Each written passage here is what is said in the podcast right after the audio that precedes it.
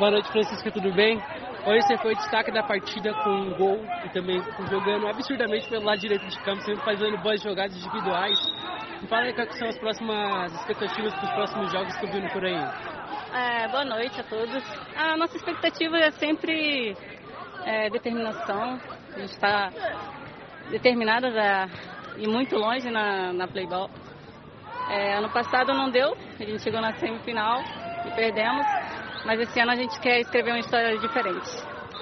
Certo. Qual foi a sensação jogando contra o Corinthians, jogadores até federados, jogando no time, né? E vocês foram superiores em todos os aspectos, tanto no primeiro tempo quanto no segundo. Você fez boas jogadas individuais aqui pelo lado direito, também pelo lado esquerdo, quando foi mudado o campo. O que, que você achou de contar o time do Corinthians? Ah, o time do Corinthians é grande. A gente começou agora, mas competimos de igual para igual. Estamos treinando muito forte, com a cabeça muito forte.